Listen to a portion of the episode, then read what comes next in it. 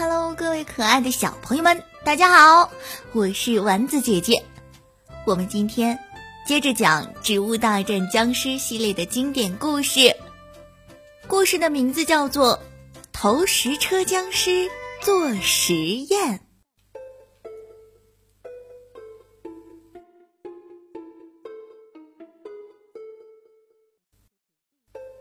投石车僵尸和卷心菜投手都是用扔来作战的，但投石车僵尸经常输给卷心菜投手。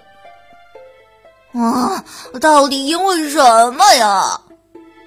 投石车僵尸苦恼地问铁桶僵尸和路障僵尸。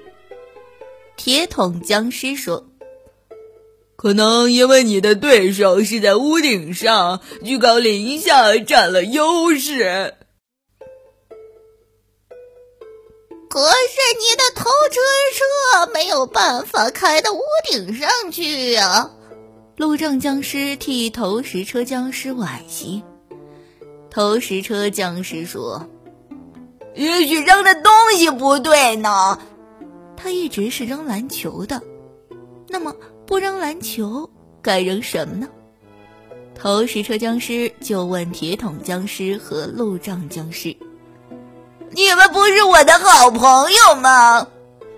铁桶僵尸和路障僵尸说：“不是，不是。”他们俩的回答挺让投石车僵尸意外的，不过他很快就想通了。他自己也并不是铁桶僵尸和路障僵尸的好朋友啊。投石车僵尸又想了想，问：“那你们是不是僵尸？”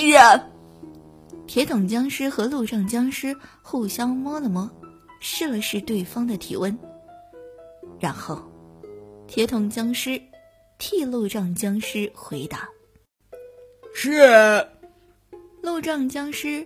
替铁桶僵尸回答：“是。”啊！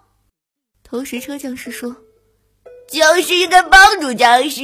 路障僵尸想不想玩我的篮球啊？”路障僵尸说：“有。”那你去找一些路障来，一个路障可以换一个篮球。行。于是，投石车僵尸。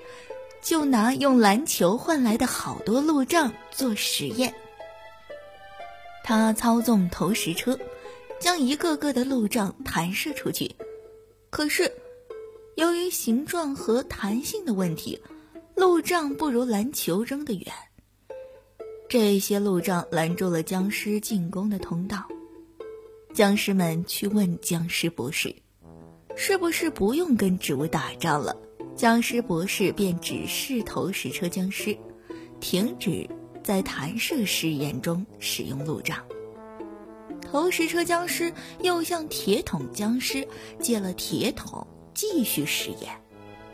这次情况理想些了，铁桶嗖的一声抛上了对面的屋顶。投石车僵尸问铁桶僵尸：“你还有要你的铁桶吗？”铁桶僵尸说：“当然要啊，你就爬上屋顶把它拿下来吧。”投石车僵尸话音未落，又是嗖的一声，铁桶从屋顶上飞下来，把投石车砸坏了。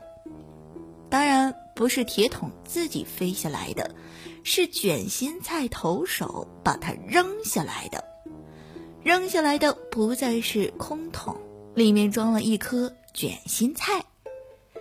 卷心菜的杀伤力太强大了，因为它变成了一颗铁皮卷心菜。投石车僵尸修好投石车，继续实验。他很有创意的想到。能不能让投石车把我自己扔出去？这样我就能从天而降，一脚把卷心菜投手给踢下屋顶去。他又想，能不能让投石车把他自己扔出去？这样就能够砸到屋顶，让卷心菜投手掉下来。他试了一次又一次。终于有了眉目。投石车先是把主人扔出去，紧接着又把他自己扔了出去。